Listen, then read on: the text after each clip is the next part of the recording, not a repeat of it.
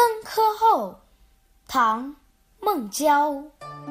昔日龌龊不足夸，今朝放荡思无涯。春风得意马蹄疾，一日看尽长安花。以往在生活上的困顿和思想上的不安，再不值得一提了。今朝金榜题名，郁结的闷气风吹云散，心里有说不出的畅快，真想拥抱一下这大自然。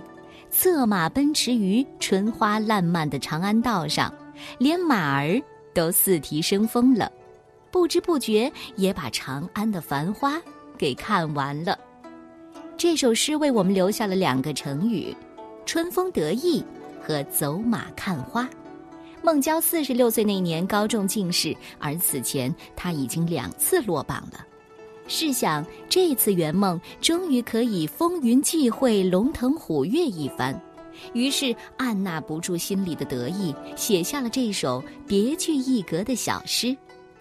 按照唐朝的科举制，进士考试是在秋天进行的，发榜在第二年的春天。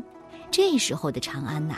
正是春风轻拂，春花盛开，但孟郊不流连春色，而是突出了自己心情的放荡，情不自禁地吐出“得意”两个字，还要一日看尽长安花。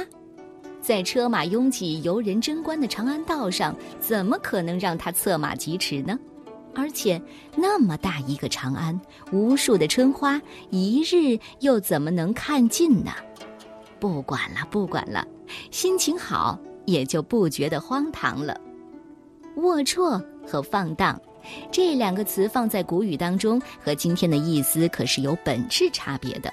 龌龊在古语当中指的是处境不如意和思想上的局促不安，而放荡在古语当中则是自由自在、无拘无束的意思。